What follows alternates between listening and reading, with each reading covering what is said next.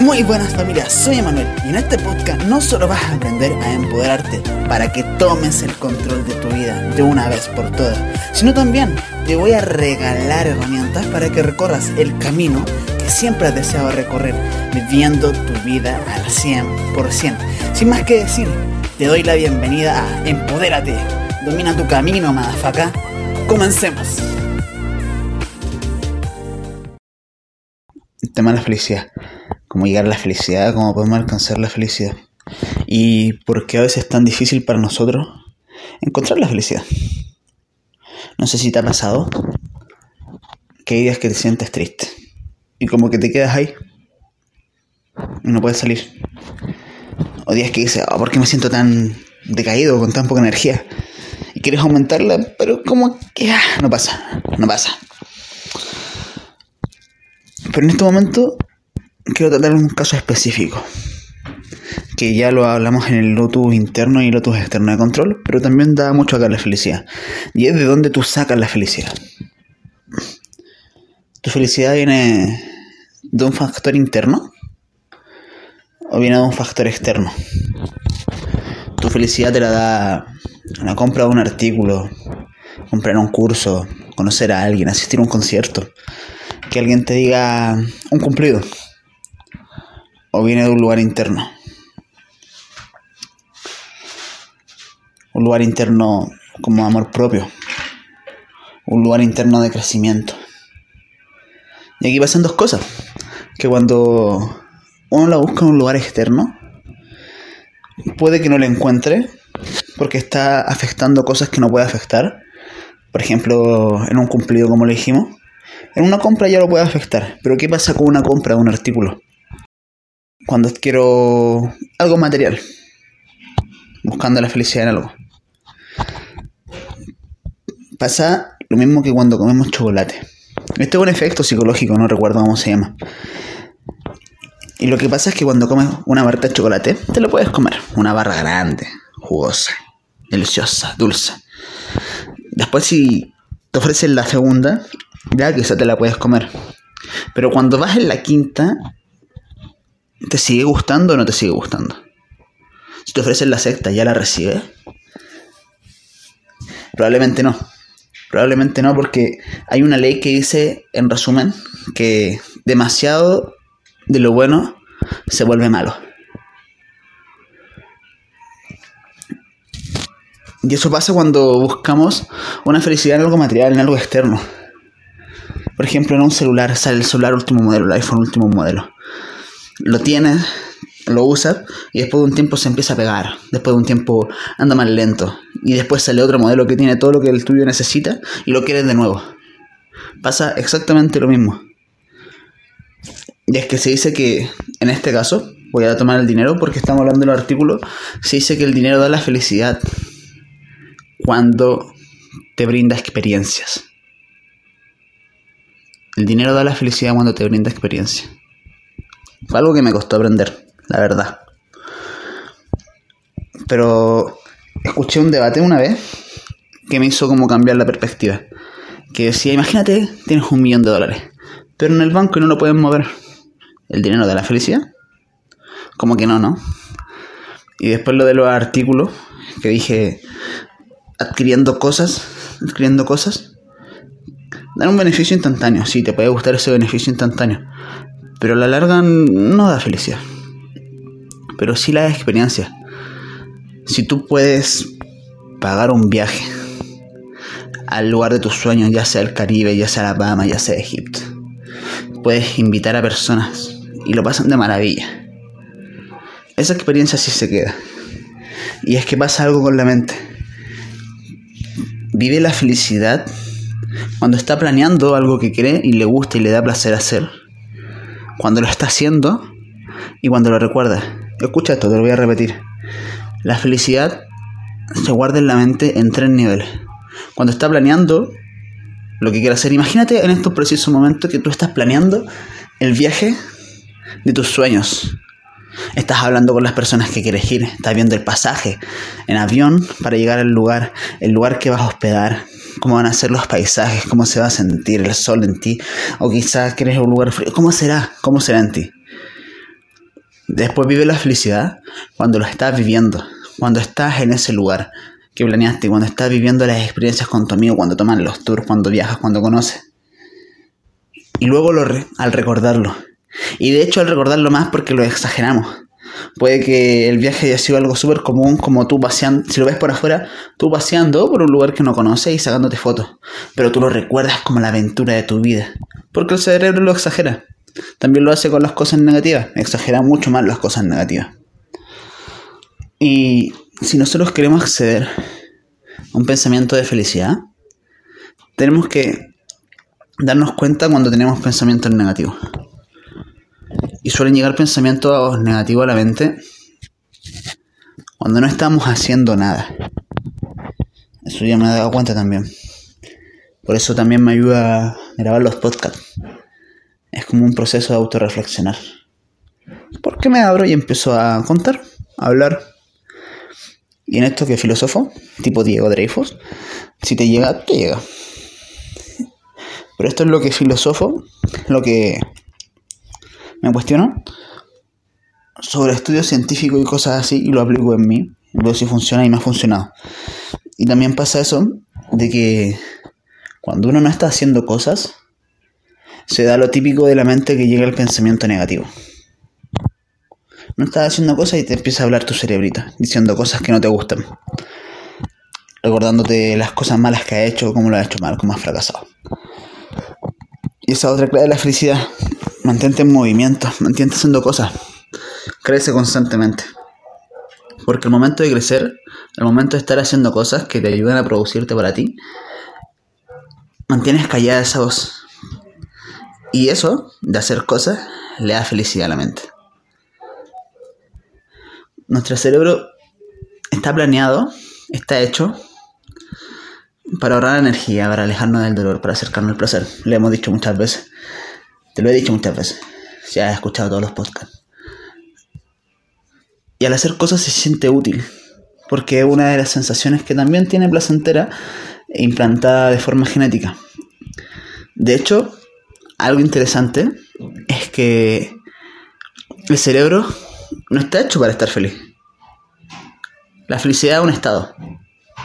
Si tú, por ejemplo, lo que dijimos de planear, tú te estabas imaginando cumplir el objetivo. Al imaginar estabas feliz. Entonces no lo estabas viviendo. ¿Qué quiero decir con esto? Que la felicidad es un estado y tú te puedes poner en él incluso sin vivirlo. ¿Estabas feliz por la playa? No, estabas feliz porque estabas planeando el viaje a la playa. ¿Ves? Es una forma de ponerte en estado y viajar. Pero ¿qué pasa con el cerebro? Que el cerebro no está hecho para ser feliz. Porque eso de pensar, de planear, de recordar ese viaje, de verlo en el futuro, lo estábamos haciendo de forma consciente. La felicidad es un acto consciente porque el cerebro no está hecho para hacerte feliz. El cerebro está hecho para sobrevivir. De hecho, esto es algo que estaba leyendo justamente hoy en un libro es súper conocida, se llama inteligencia emocional, así tal cual, que comentaba la forma de la evolución del cerebro. Yo conocía que en primera parte teníamos el cerebro reptiliano, que era el de atacar, huir, después el cerebro límbico, que eran las emociones, y después el neocortex. Pero en este libro comentaban que el cerebro emocional, las emociones nacieron, que nos diferenciaron del primate, a través del olfato, que es uno de nuestros sentidos que tenemos conscientes más antiguos, de los primeros. Y a través del olfato diferenciábamos lo que era bueno y lo que era malo, entre comillas. Era súper básico. Esto se puede comer, esto no porque me puede envenenar. Ese olor es de una presa que puedo cazar. Mm, este olor de, de alguien que me va a partir la madre. No, vámonos de acá. Este olor de alguien que puedo aparearme sexualmente. Este olor de alguien que tengo que alejarme y se diferenciaban las cosas por el olfato y a través de eso se creó una capa que era las emociones. Esto me lo puedo comer, ah, entonces lo puedo morder. De esto me puede matar, entonces tengo que correr, alejarme. Me da miedo. De esto puedo aparearme, ah, entonces sí, me causa placer, aumenta el líbido.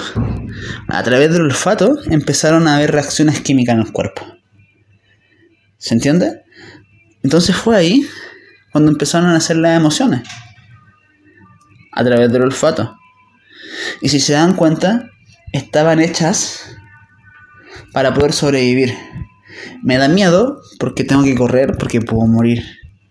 Me da felicidad porque este alimento me lo puedo comer. Entonces las emociones de un principio fueron para ayudarnos a sobrevivir. Si nos daba enojo es porque teníamos que pelear contra una presa y ganarle. Era vida o muerte para comer. O vida y muerte porque me quiere matar.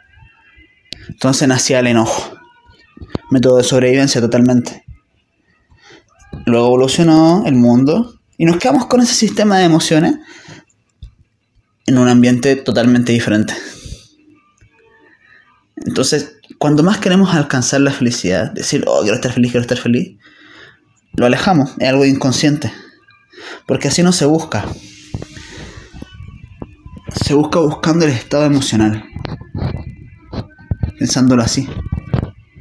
La experiencia que te puede brindar. E incluso acercándote a la felicidad de forma indirecta. Por ejemplo, practica algo que te dé felicidad. Da gracias por las cosas que tienes. Y es importante entender esto, de cómo evoluciona el cerebro, para que entiendas que no siempre vas a estar feliz. Yo sabiendo esto no siempre estoy feliz. Hay cosas que me desaniman, hay cosas que me enojan también, pero lo que puedes lograr es controlarlo. Darte cuenta de cuándo estás enojado y cuándo estás triste. Porque hay veces que simplemente reaccionamos por cosas que no han pasado y no pensamos realmente en el estado que tenemos. Esto sí te va a ayudar y va a ayudarte a cambiarlo de forma más veloz. Si no quieres estar triste, puedes pasar al estado de felicidad. Si no puedes pasar de estado de tristeza a felicidad, vas a pasar de estado de tristeza a desanimado, a cansado, a normal, medio energético, después energético, alegre, alegre, feliz y así. Se va pasando por fase. Y al entenderlo puedes hacer eso y puedes empezar a buscar las cosas que te dan felicidad. Porque te dije que la felicidad se trataba de hacer cosas. Venimos a hacer. Hacer con ese. A ese ser. Y en ese hacer, y en ese ser, hacemos cosas, creamos cosas, practicamos cosas que nos gusta hacer.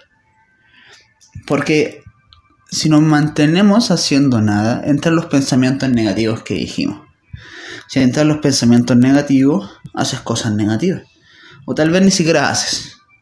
Y entre menos cosas llevas de proyectos avanzando, menos estás produciendo, más cansado te sientes, entra en un bucle, más cansado, más cansado, más cansado, menos cosas que haces, menos cosas que haces. Entonces por eso mantente haciendo cosas, aprendiendo constantemente, descubriendo cosas. Porque si no, entras en un bucle. Esto no se trata de una carrera sin terminar de voy avanzando, voy avanzando, ah, llevo un kilómetro, descanso, ya que me quedo acá y después sigo. Es más como una escalera mecánica, que si no avanzas, retrocedes. Si no avanzas, retrocedes. Y le quería comentar eso como experiencia, porque como hace dos semanas estuve flojo en el entrenamiento, tomar acción y cosas así. Y me dejé un día. Después de un día me dejé dos. Y como que fue creciendo, como si fuera una bola de nieve. Y llegó un momento que dije, basta. Me estaba colocando muy gordo, estaba avanzando poco en mis proyectos y haciendo nada. Y creo que es momento de tener que hacerlo, de querer hacerlo, de preferir hacerlo. Entonces empecé a hacer deporte, de nuevo cardio, estaba haciendo un hit. Y después de cinco días, trabajando el lado físico, por ejemplo, hice un día y después quería leer. Como que si hice una cosa, hice otra. Después de querer leer, quería bañarme con agua fría. Al cuarto día ya estaba entrenando, bañándome con agua fría, trabajando en mis proyectos. Es como que si crece la bola de nieve para el lado negativo, también crece para el lado positivo.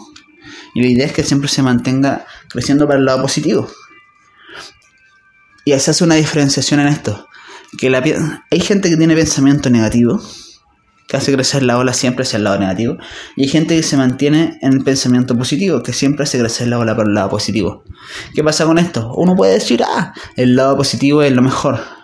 Pero se hizo un estudio que al final siempre los que llegan al lado positivo se toman con un muro.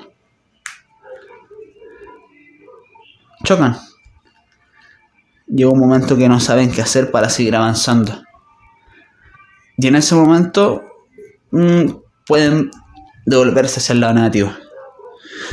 Entonces lo que se recomienda es el pensamiento objetivo. Que aunque te sientas decaído, sigas cumpliendo objetivos. Porque eso de cumplir objetivos te da felicidad. Es paradójico. Si tú tienes un pensamiento positivo y quieres alcanzar objetivos, si te sientes un día deprimido, no lo vas a hacer. Pero si tienes un pensamiento objetivo, puede que un día estando deprimido, sigas alcanzando objetivos y te dé felicidad.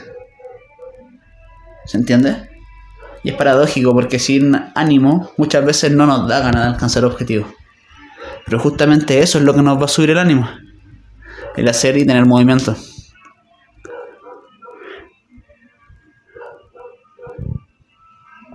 Así que los quería dejar con eso. Como repaso final, en resumen, tenemos felicidad al planear, al hacer la cosa y al recordarlo. Nuestras emociones están hechas para darnos felicidad. O sea, nuestras emociones son hechas para ayudarnos a sobrevivir, a sobrevivir. No para hacernos sentir bien, no para hacernos sentir mal a propósito por vivir una experiencia. Están hechos para sobrevivir. Eh, y busca la felicidad en los procesos internos. No en los externos porque al final te dará felicidad por 5 minutos y lo vas a dejar. Son procesos que no llenan o llenan muy poco, un momento. Eso. Chao. Bye.